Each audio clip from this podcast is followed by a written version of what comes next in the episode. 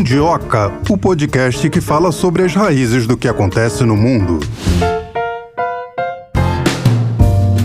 Melina Saad, tudo bem com você? Tudo ótimo. E por falar em Saad, vamos para o Oriente Médio hoje, para a crise do Oriente Médio que está pegando fogo. Um mês já se passou sobre a guerra entre Hamas e o governo de Israel. Mas um problema continua. Para onde vão os um milhão e meio de palestinos que foram deslocados em razão dos ataques de Israel? São as verdadeiras vítimas de todo esse caos instalado no Oriente Médio. A gente vê que a maior parte das vítimas é composta por mulheres, idosos e crianças. Mas para falar sobre esse assunto com mais propriedade, com mais profundidade, hoje nós temos duas mulheres mulheres, duas especialistas. Vamos chamar a primeira agora? Girl Power. Vamos lá, vamos escutar a nossa primeira convidada.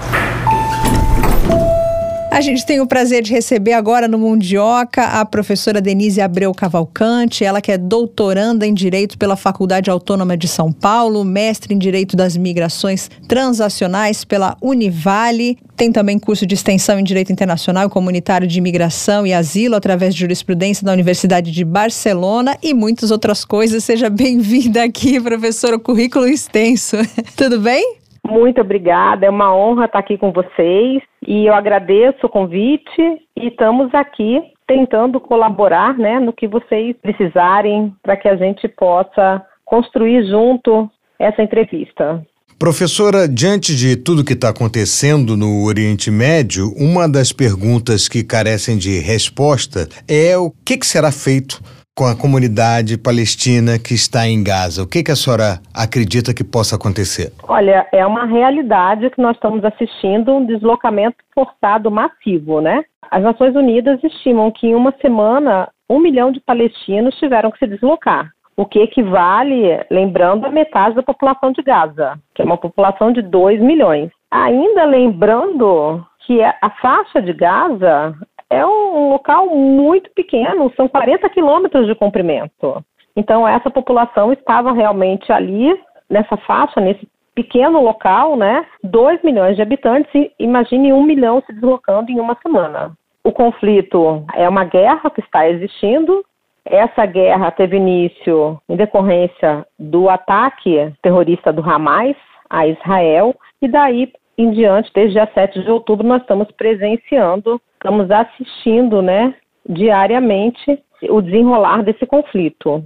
Professor, acho que uma das nossas grandes preocupações, nossas, eu digo humanidade, né? Para onde vão esses palestinos? Qual país que pode tentar absorvê-los? Como é que vai ser o deslocamento dessas pessoas? A senhora teria alguma dessas respostas? É muito difícil, porque nenhum país, olha os países, a faixa de Gaza ela está ali entre Israel, Egito e o Mar Mediterrâneo. O Egito já falou que não quer receber. Eles têm aberto determinadas janelas permitindo a passagem. Né? Eles não querem receber palestinos. A Jordânia, por exemplo, já se manifestou também. O rei Abdullah já se manifestou que também não quer receber. É um problema imenso.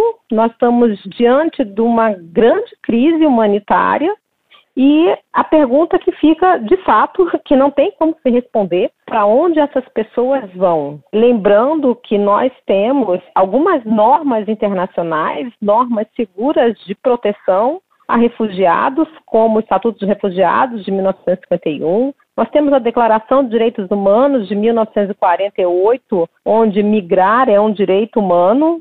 Temos mais recente o Pacto Global para Migração Segura, Ordenada e Regular, que, no que pese juridicamente não ser vinculante, os estados que participaram desse pacto, eles reconhecem que nenhum estado pode abordar a migração sozinho.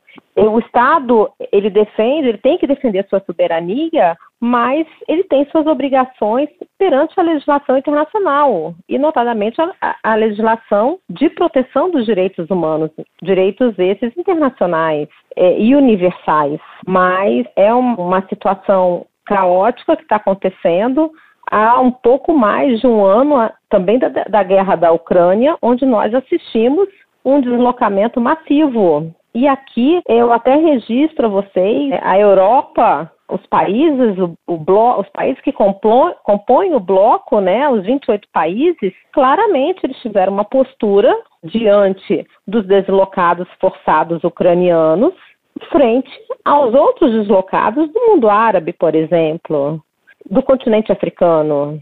Então, é uma questão que ocorre e que é fato. Não são suposições, são realmente fatos. A senhora falou dos ucranianos, dos africanos, mas o que, que a gente está observando com os palestinos até agora tem precedente na história?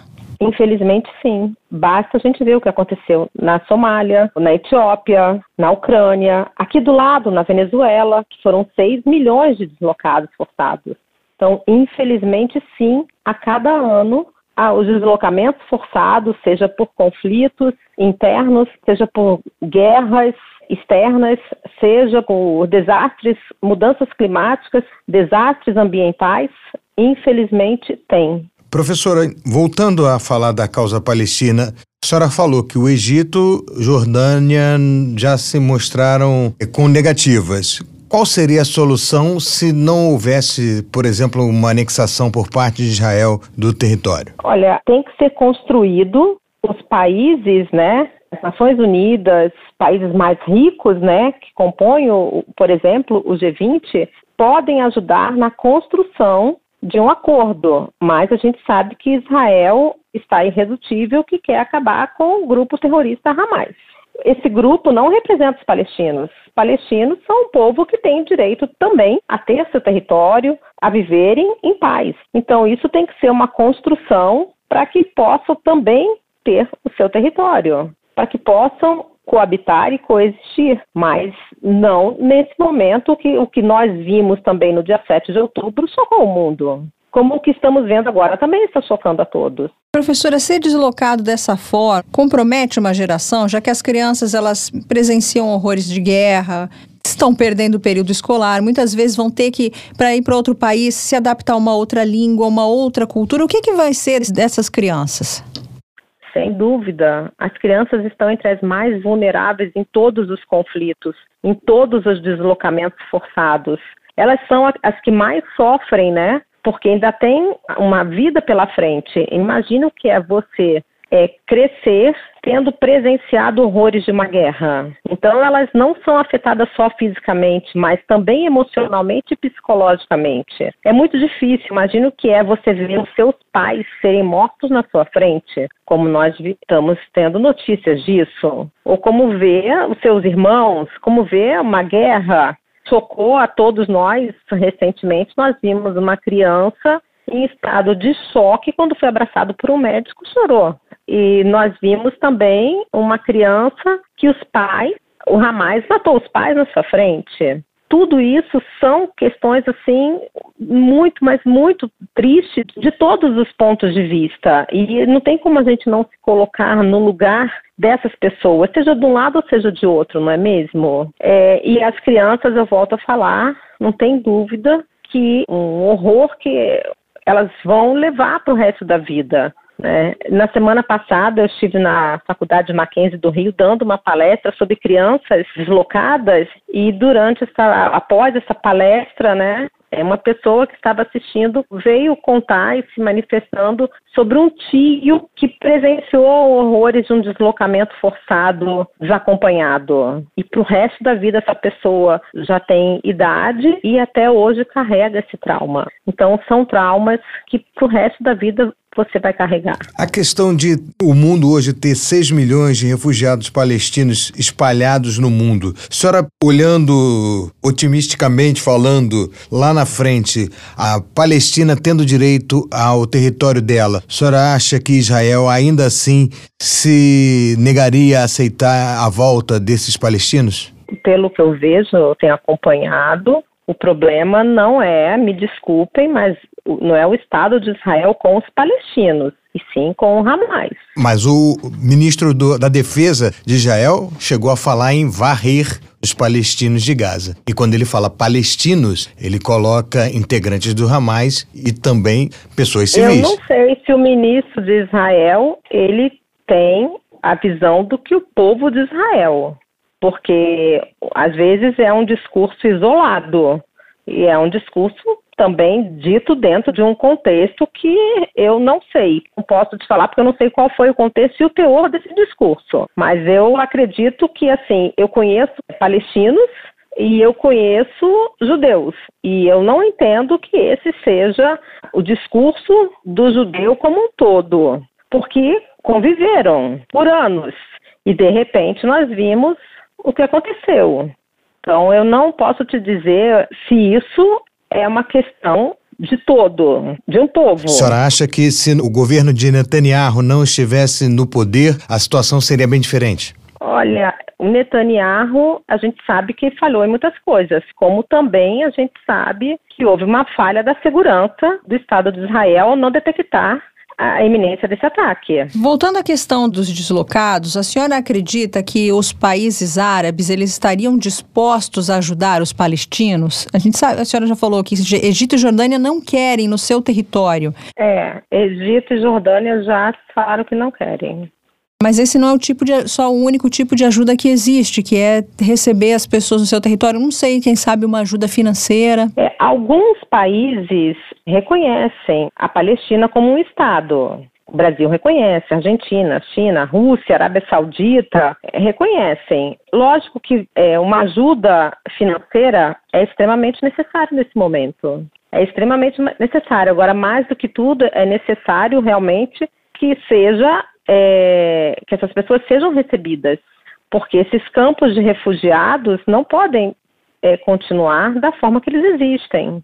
E não só lá, mas em qualquer local que você vai, o campo de refugiado é uma prisão praticamente onde não existe observância de nenhum direito. Professora, diante da sua resposta, as informações que chegam até aqui para a gente, como é que a senhora avalia o trabalho da ONU, nesse caso, em relação aos refugiados? É um trabalho maravilhoso. É um trabalho maravilhoso. Se não houvesse nesses locais a atuação das Nações Unidas, através de, por exemplo, a sua agência para refugiados, que é o Acnur, o Acnur está presente nos maiores conflitos. Você vai olhar o Sudão, você vai olhar a, a Ucrânia, você vai olhar a Venezuela, o Acnur está presente. Então é um trabalho maravilhoso que a ONU faz.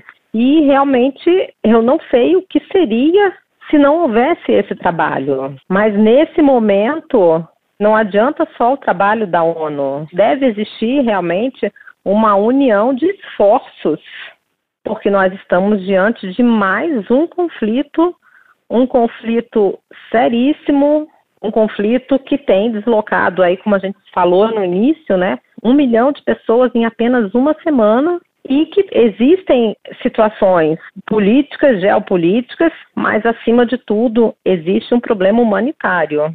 Então tem que existir essa união de esforços e eu entendo que a ONU à frente desse trabalho.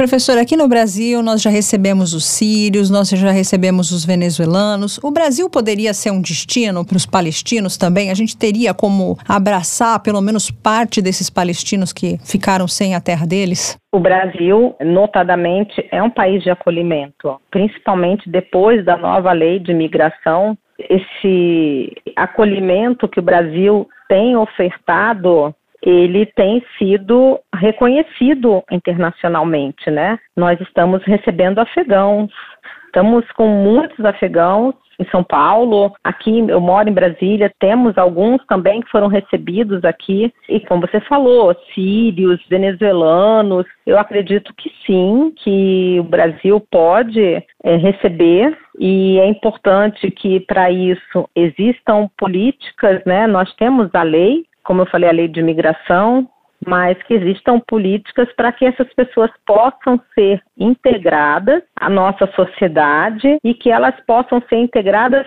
socialmente e economicamente porque também, a partir do momento que você acolhe, você tem que dar situações, propiciar situações para que aquela pessoa se insira na sociedade e que ela não vire um estorvo, por exemplo, recebendo um benefício social, porque a nossa Constituição assegura também isso. A igualdade de nacionais e não nacionais quando estão no nosso território. Então, você oferecer cursos de português, cursos de capacitação para o mercado laboral, e etc, né? Além da ONU, esse trabalho lindíssimo que a senhora falou, da Acnur, tem algum outro organismo que esteja cuidando dos refugiados? A ONU tem várias agências, tá?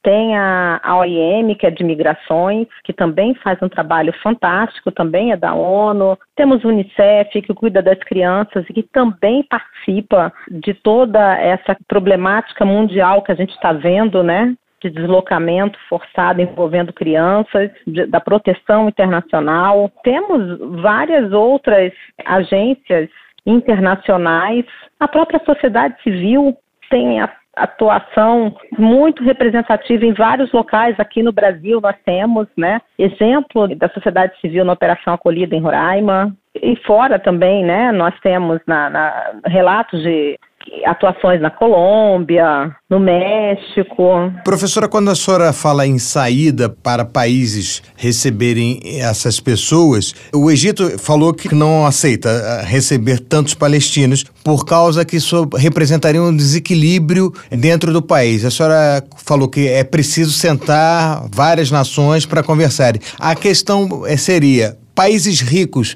poderiam sustentar os países que receberiam esses palestinos refugiados? Seria abrir as fronteiras em troca de dinheiro, mais ou menos isso? É, mas muito difícil. Qual país? Você vê o que está acontecendo hoje, a União Europeia está discutindo e as discussões são imensas. E a, a gente, posso dar, por exemplo, aqui para vocês o que está acontecendo na Itália. A Itália recebe diariamente milhares de pessoas que estão vindo da África solicitantes de asilo. Então, a Itália é, teoricamente, um país rico, um país que pertence ao bloco da União Europeia. Existe dentro da União Europeia tratados de repartição de, de pessoas solicitantes de asilo que são repartidas entre os países que compõem o bloco e esses países se tornam também responsáveis financeiramente por aquelas pessoas.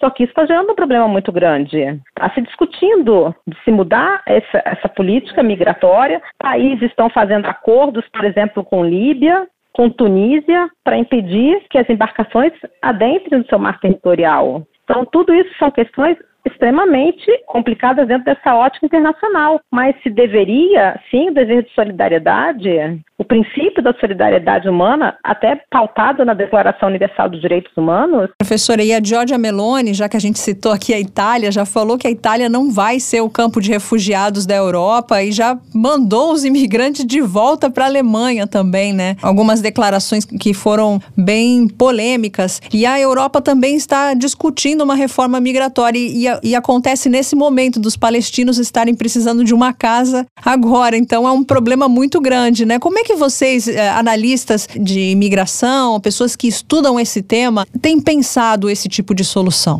É uma discussão há anos, a União Europeia está se discutindo, né? Eles não chegaram ainda a um consenso, porque o problema estourou todo na Grécia.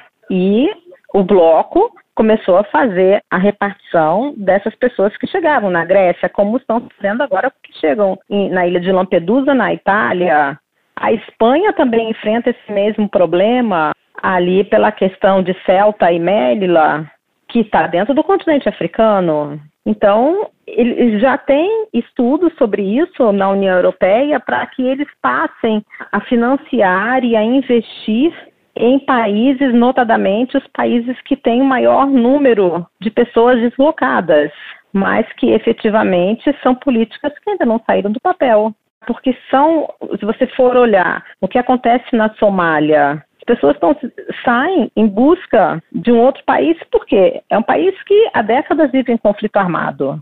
É um país que está atravessando mudanças climáticas terríveis, inundações ou secas extremas.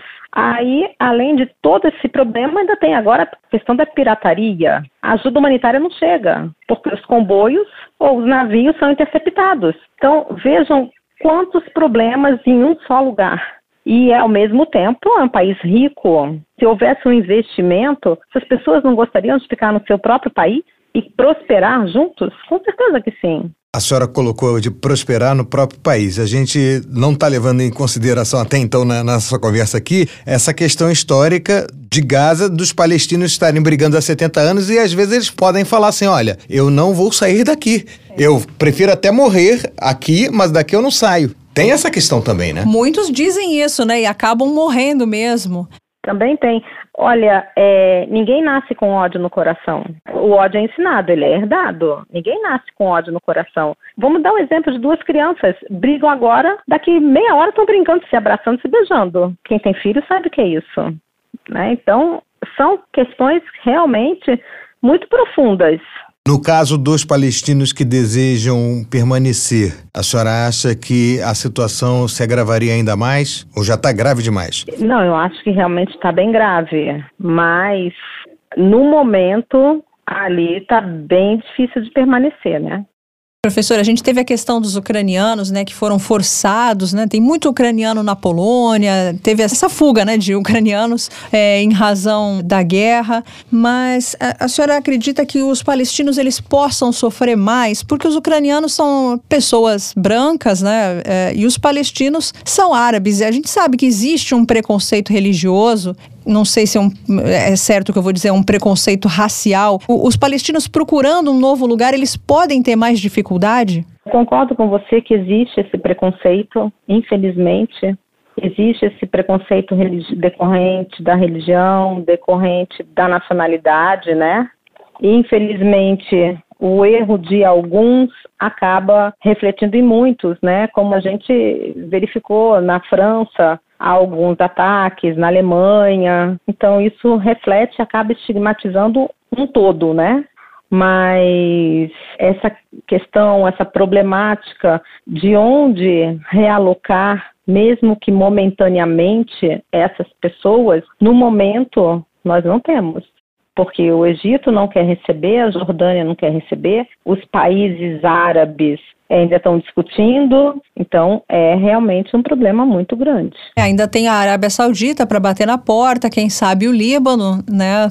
Eu não sei. O Líbano também é, é, tem conflitos internos. Uhum.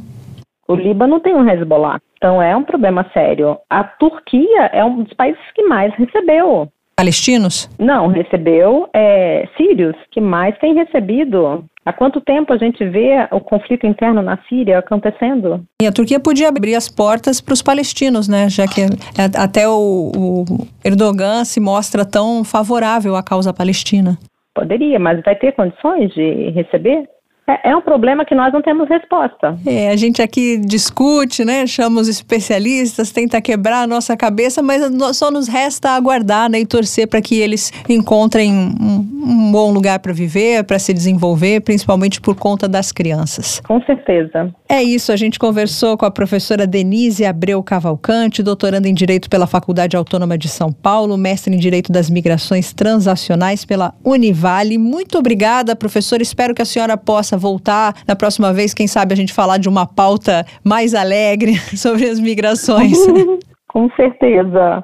Eu agradeço a vocês pelo convite, pela oportunidade. Foi um prazer imenso estar aqui com vocês. Obrigado, professora. Tchau. Um abraço, professora. Tchau, tchau. tchau. tchau. Um grande abraço para vocês. Tchau, tchau. É, muito boa a entrevista da professora. A questão é, para onde esses refugiados podem ir e ficar em paz? Que também é outra questão. E tem é outra é você fazer o deslocamento, mas que dê uma solução para essas pessoas e não fique empurrando eles como párias de um lado para o outro, sem que eles consigam assentar, educar a família, dar alimento para a família. Com dignidade. Ter a família unida como era antes. Ou seja, como a vida dessas pessoas são modificadas, a gente sabe que isso é uma realidade, mas assim, vamos dar uma solução. Muitos palestinos dali não queriam saber de guerra, mal conseguem sobreviver e agora tem essa questão de ter que sair correndo, largando tudo que conquistaram para trás. Para trás. Às vezes você vai falar assim, pô, nem era muito porque muitos consideram Gaza como um presídio a céu aberto, mas ainda assim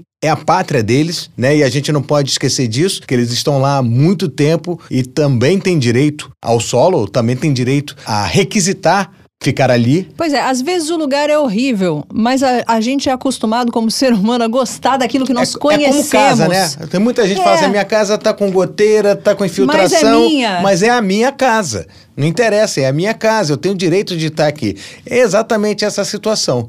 Agora que a gente conversou, vamos escutar o que, que a nossa segunda convidada do dia tem a falar a respeito sobre essa problemática toda. A gente fala agora aqui no Mundioca com a professora Juliana Redim, especialista em migrações internacionais e refúgio. Ela é cátedra Sérgio Vieira de Melo, da Universidade Federal de Santa Maria. Falei certo, professora?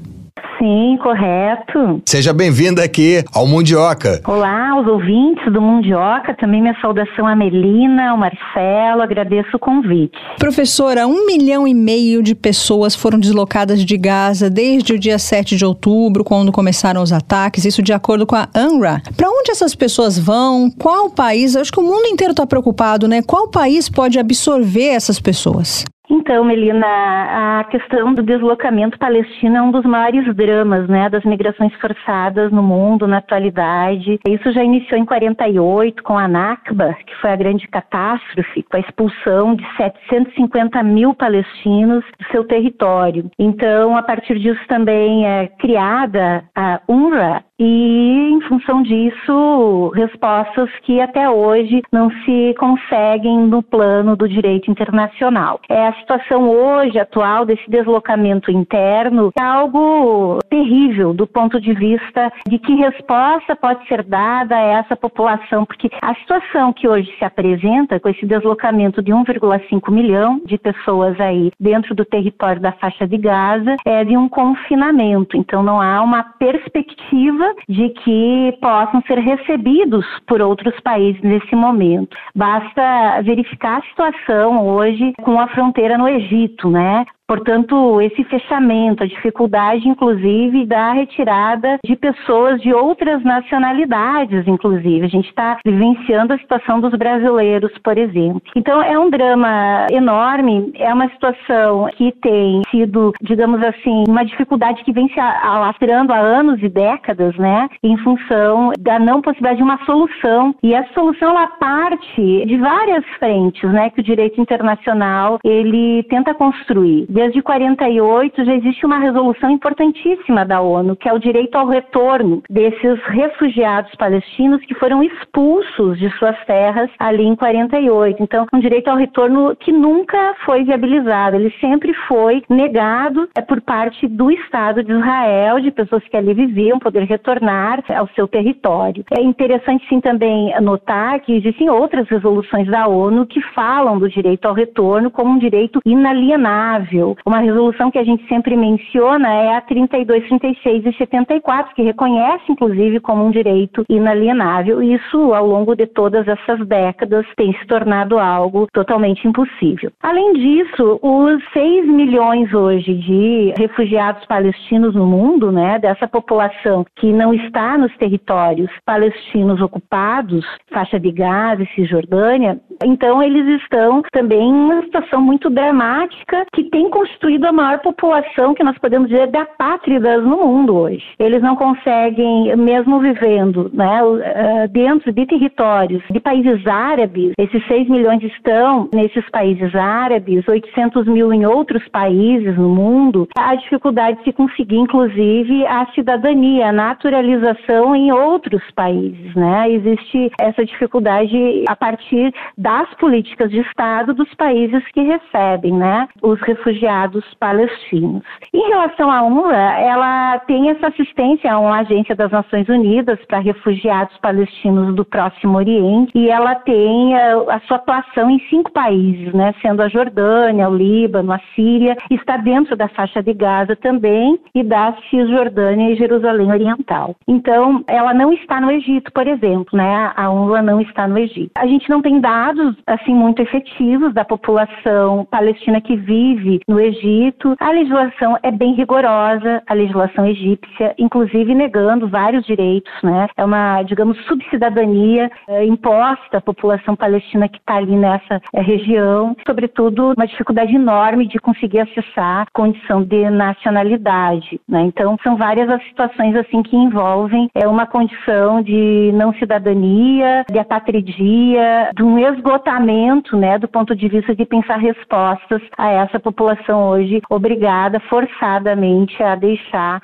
o seu território. Professor, a gente aqui no Mundioca, a gente conversa com pessoas que já têm uma noção do que é ser um refugiado e ser um deslocamento de migração. Mas também temos aquela parcela dos nossos ouvintes que não entendem como é que faz uma massa humana se deslocar de um lado para o outro. A gente entende que é necessário ter comida, um lugar para elas pararem, um lugar para elas fazerem as necessidades que elas têm que fazer. E como é que se dá isso dentro de um país, por exemplo, dentro da Palestina mesmo, e depois para uma outra nação? É, esse é o papel fundamental das agências da ONU, né? São duas agências da ONU, atuam diretamente na questão dos deslocamentos forçados. Então, uma delas é a especial, específica para a população palestina, né? Que é a UNRWA. O outro é o Acnur, que é a Agência das Nações Unidas para Refugiados. Então, existe uma convenção, que é a Convenção de 51, que é a Convenção Estatuto dos Refugiados e que ali é, vai definir o conceito de quem é o refugiado. Então, tem o artigo primeiro ali que define. E uh, coloca sob o mandato do Acnur uh, respostas, que são respostas dessa assistência humanitária direta a essa população refugiada que não aqui está sob o mandato da UNRWA, que é destinada a uma exclusão dentro da Convenção de Refugiados B51. Então a gente pode dizer assim que o apoio direto a essas populações é um apoio ONU, né, sistema ONU. É importante notar a situação desse momento, né, dramático dessa tragédia, desse desastre humanitário, os números assim são assustadores sob uh, do ponto de vista eh, de, da tentativa de desestruturação, inclusive, é, do trabalho que, essa, que sobretudo a UNRWA faz dentro da faixa de Gaza e Cisjordânia. A gente tem um número cerca agora de 90 funcionários ONU já que morreram em, em virtude dos bombardeios e da UNRWA 52 funcionários, né? Então é uma situação muito dramática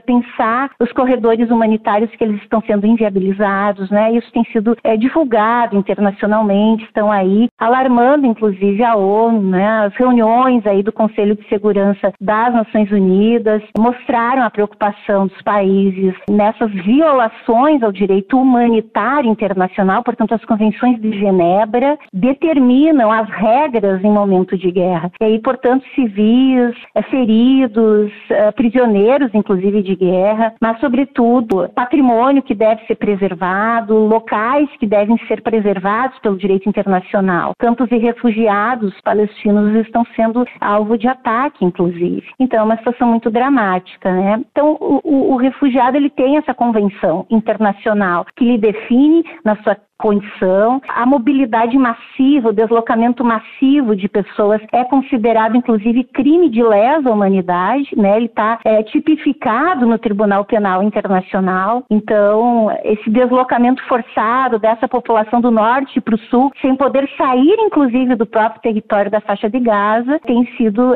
sem dúvida nenhuma, se caracteriza dentre as condutas que são repudiáveis, né? E criminalizadas pelo Tribunal Penal Internacional internacional. Professora Juliana, o que está acontecendo com os palestinos tem algum precedente na história? Olha, a gente pode dizer que nós estamos assistindo de forma televisionada, né? Um genocídio em pleno século XXI. Né, os números são assustadores. As falas que representam né, o governo israelense, elas são impressionantes do ponto de vista de mostrar efetivamente que existe um propósito, que é esse propósito dessa limpeza étnica, né, inclusive com um documento que saiu do governo israelense dizendo que o objetivo era expulsar os palestinos para o deserto do Sinai no Egito. Né. E realmente é algo esclarecedor e muito pensando quanto que, embora a ONU tenha já, como é que eu vou dizer assim, consensuado entendimento a respeito disso, a dificuldade porque agora não há mais espaço para via diplomática, né? A via diplomática nós entendemos assim que ela se constrói quando há é, escopo para o diálogo. Ali há uma intenção dirigida, há uma intenção clara de realmente destruição da população palestina e, sobretudo, na faixa de Gaza. Então é algo muito assustador, sem dúvida nenhuma. Eu acho que isso também nos convoca, né, como uh, ativistas dos direitos humanos, que compreendemos e, e, compartilhamos de um consenso mínimo civilizatório, que inclusive está uh, já construído né, no direito internacional dos direitos humanos, no direito humanitário internacional, no direito internacional dos refugiados, está ali esse consenso mínimo civilizatório violado aos olhos do mundo, né, e televisionado. Então é algo estarrecedor. É, a gente entende que os governos eles precisam sim tomar medidas fortes, é, medidas condizentes ao que nós estamos assistindo. É isso que a gente espera, né, Melina? Essa saída a conta-gotas da faixa de Gaza, como a gente tem observado nesses últimos dias, ela até que ponto pode ser, vamos lá, benéfica porque aumenta a revolta do mundo todo, da opinião pública, inclusive os Estados Unidos se posicionaram contra a decisão de Israel, porque os Estados Unidos tinham pedido um cessar-fogo de três dias e Israel concordou com quatro horas diárias, e assim está sendo. Na opinião da senhora, isso pode servir para que a questão consiga ser minorizada, resolvida? Vamos lá.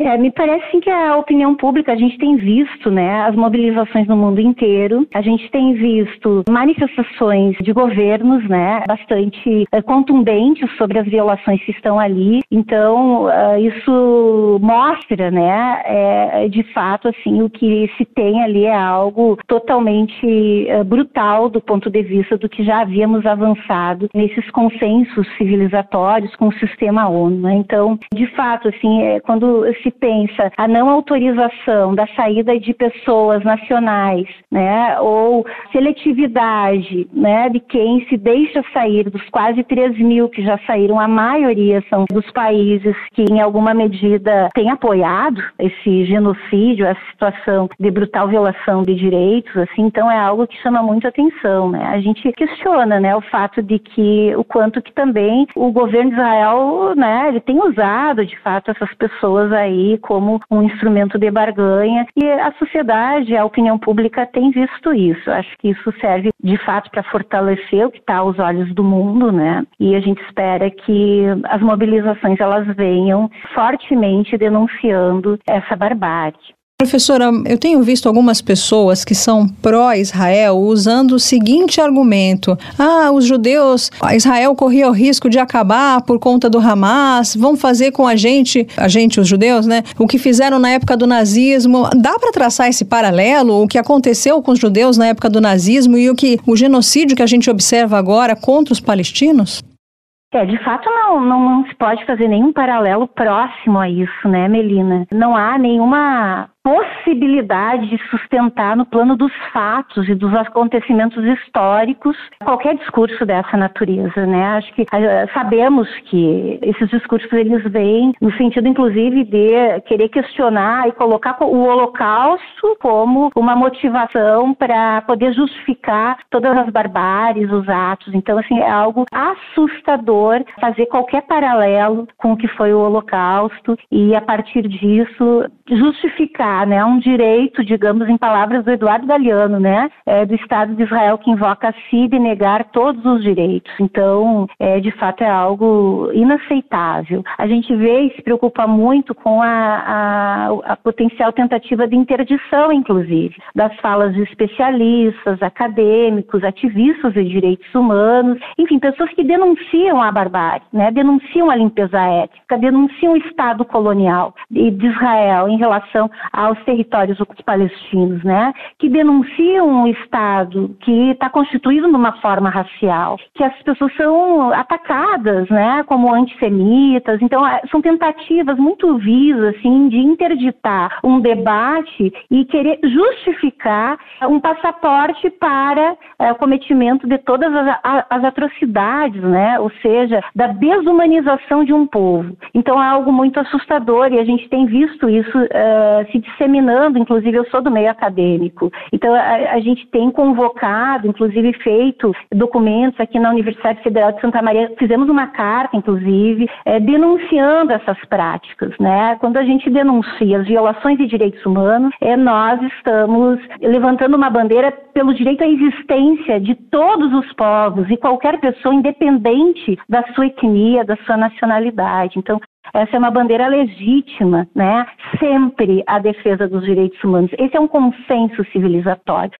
Não há que se falar em legítima defesa quando ela se apoia em qualquer prática ou ideologia que venha aniquilar a existência do diferente e de outro, né, pela sua nacionalidade ou sua condição humana. Então é algo extremamente assustador, né? A gente tem também denunciado essas tentativas de interdição, né, da denúncia. Só assim para registrar, vejam, a Anistia Internacional, né, essa organização importantíssima, Prêmio Nobel da Paz 77, inclusive inclusive, que esse ano mesmo eh, conseguiu consolidar um relatório de 282 páginas para denunciar o apartheid sobre o povo palestino, tanto no Estado de Israel como nos territórios ocupados, por várias situações, prisões arbitrárias, homicídio, assassinato de pessoas, né? legislações que negam cidadania, que separam famílias, é, as ordens militares na fronteira toda controlada por Israel na faixa de Gaza e a Anistia Internacional ela é acusada de ser antissemita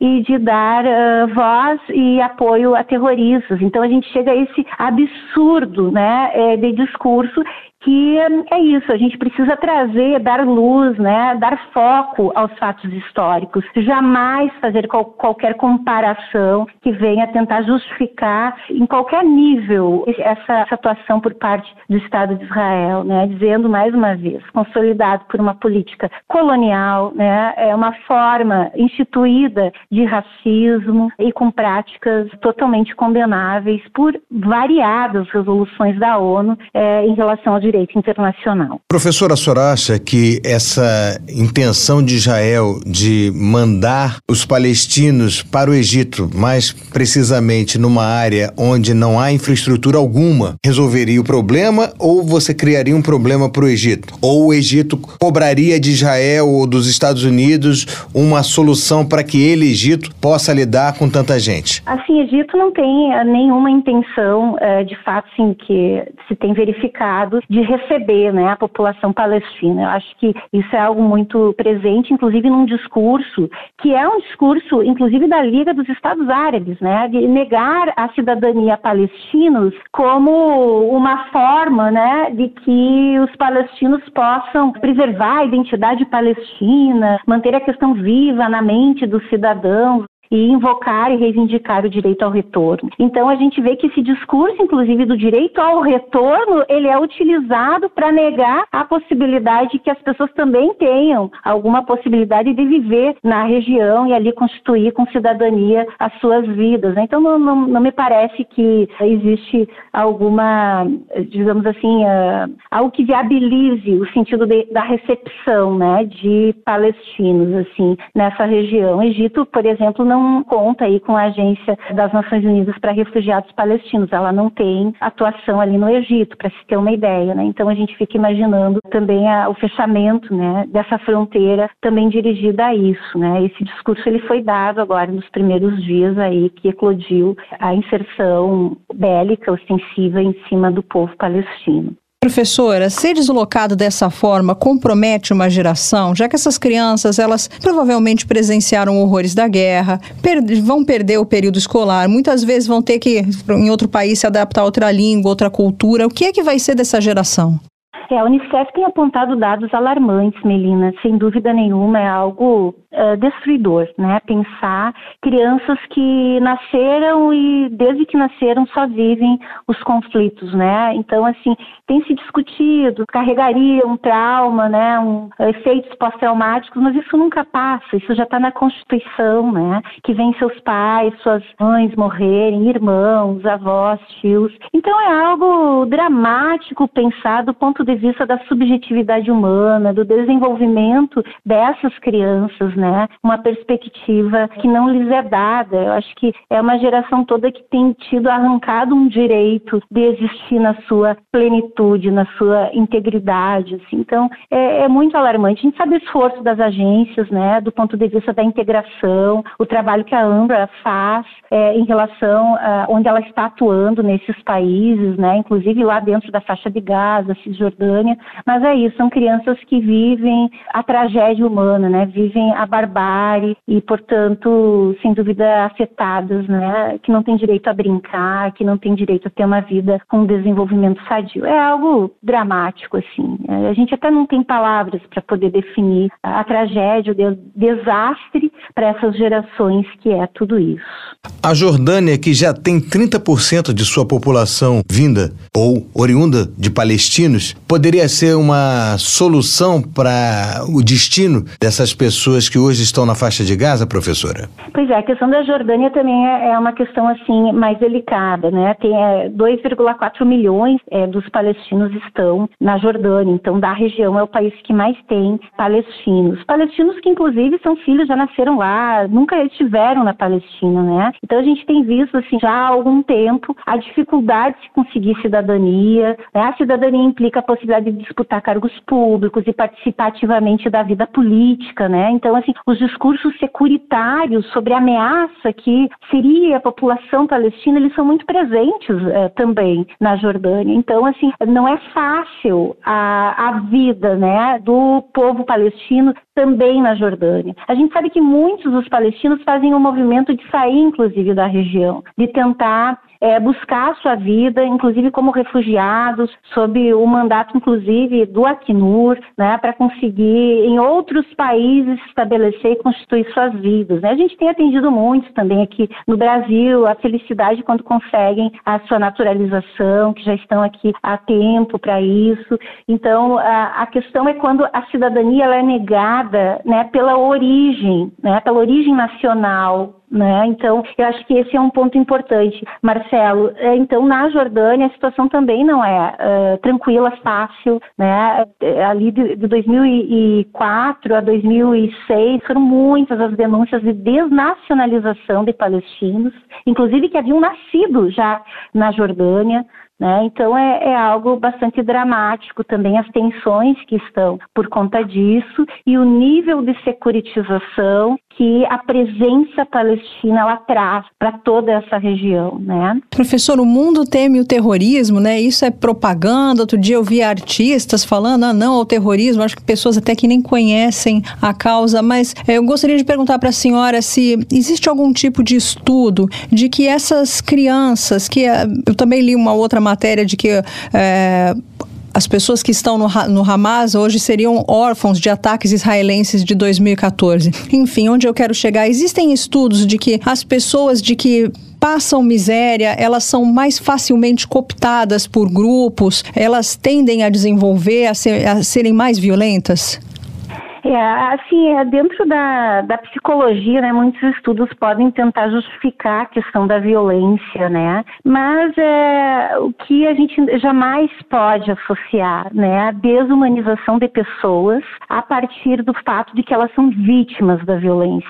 É, você imagina, assim, é, crianças que por décadas e que já se tornaram adultos, vendo a, a violência todos os dias, crianças de 12 anos sendo presas, né, sem direito a um devido processo legal. Essa é uma realidade hoje que se apresenta ali, né? É, é uma barbaridade, assim, associar potenciais terroristas por conta disso. Assim, é só importante mencionar, 2006, né, Hamas, eh, já com vários cargos no governo da Palestina, tentou uma saída mediada com Israel, né? Inclusive, assim, o término dos assentamentos nessa região toda, não consegue resposta nenhuma, não há diálogo com Israel, né? Então, é claro que isso alimenta né, as circunstâncias da violência. Agora, é preciso sim desmistificar também isso que se tem colocado como a desumanização do povo palestino, porque seriam associados diretamente ao terrorismo. Eu acho que a palavra terrorismo também ela é muito delicada, né? A gente tem que ter muita cautela no uso dela, né, Melina? É, nós podemos dizer assim que o princípio da autodeterminação dos povos, que esse é reconhecido na Carta das Nações Unidas, inclusive existe resolução da ONU, né, reafirmando o direito à autodeterminação dos povos palestinos. A gente sabe que a luta por independência, luta por dignidade, ela também é através atravessada por situações que envolvem a violência. Né? Terrorismo, se formos colocar um termo mais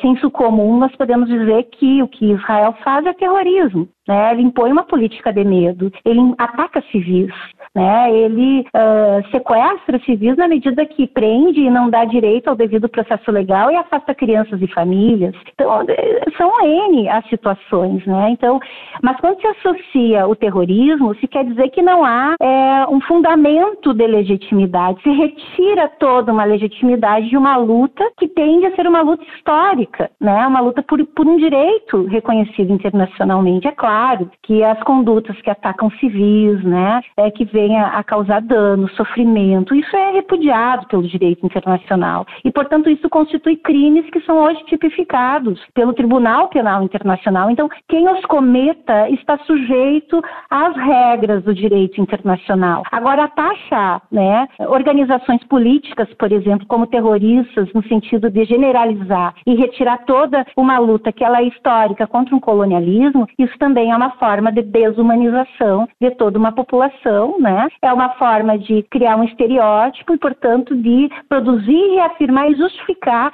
eh, violações brutais que são injustificáveis em qualquer cenário possível, né? Que é vitimar uma criança, né, pensando que hoje, pelos números, eh, estão sempre se atualizando, eles, a gente nunca sabe o quanto eles é, já não são muito maiores do que esses que se divulgam, mas em torno de 5 mil crianças já mortas, né, assassinadas pela guerra de agressão, né, do governo israelense, né, quase 3 mil mulheres, né, é, sem falar quem está hoje sob os escombros.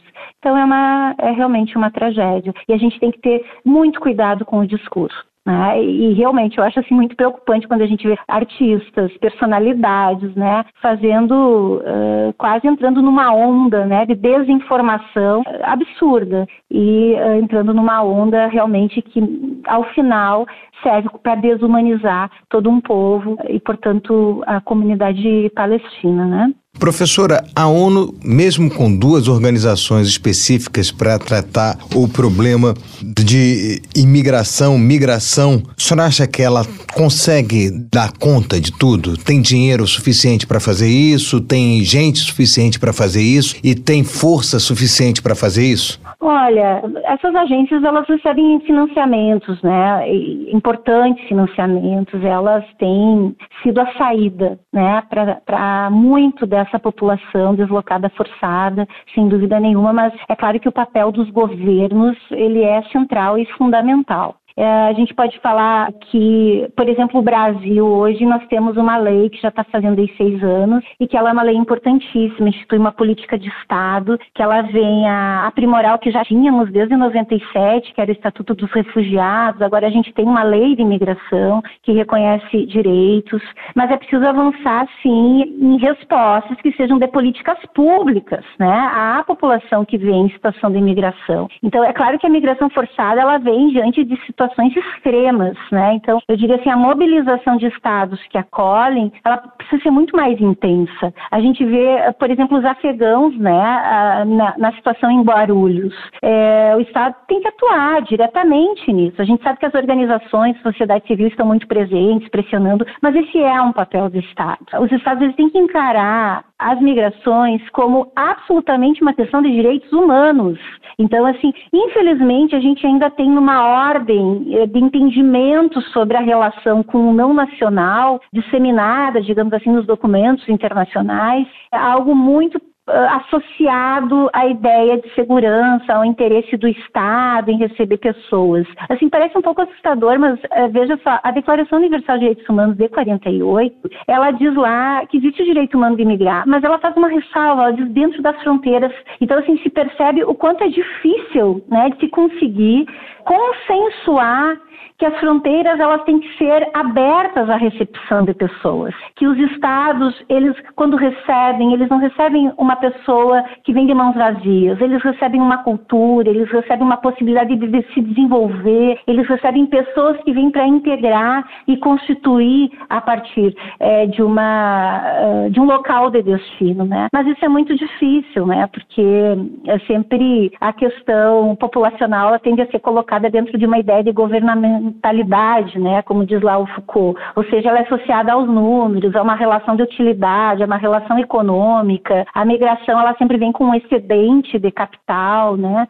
Então é isso, ainda essa lógica da securitização ela é muito muito forte. E quando a gente fala é, de migrações forçadas, existe um entendimento que transita melhor, né? É preciso sim receber, conceder status de refugiado. Existe assim legislações muito receptivas, né? Dessa compreensão dessa categoria jurídica, mas é, da perspectiva da estrutura de bem-estar social para que pessoas venham a constituir as suas vidas é, nos territórios de acolhida, isso já é um caminho muito mais delicado, né? Tá certo, a gente conversou com a professora Juliana Redim, especialista em migrações internacionais e refúgio, e cátedra Sérgio Vieiro de Melo, da Universidade Federal de Santa Maria. Muito obrigada, professora, por ter explicado de uma maneira tão humana e tão didática a situação pela qual passam os palestinos. Muito obrigada, Melina, Marcelo, agradeço. Vida longa esse podcast tão importante.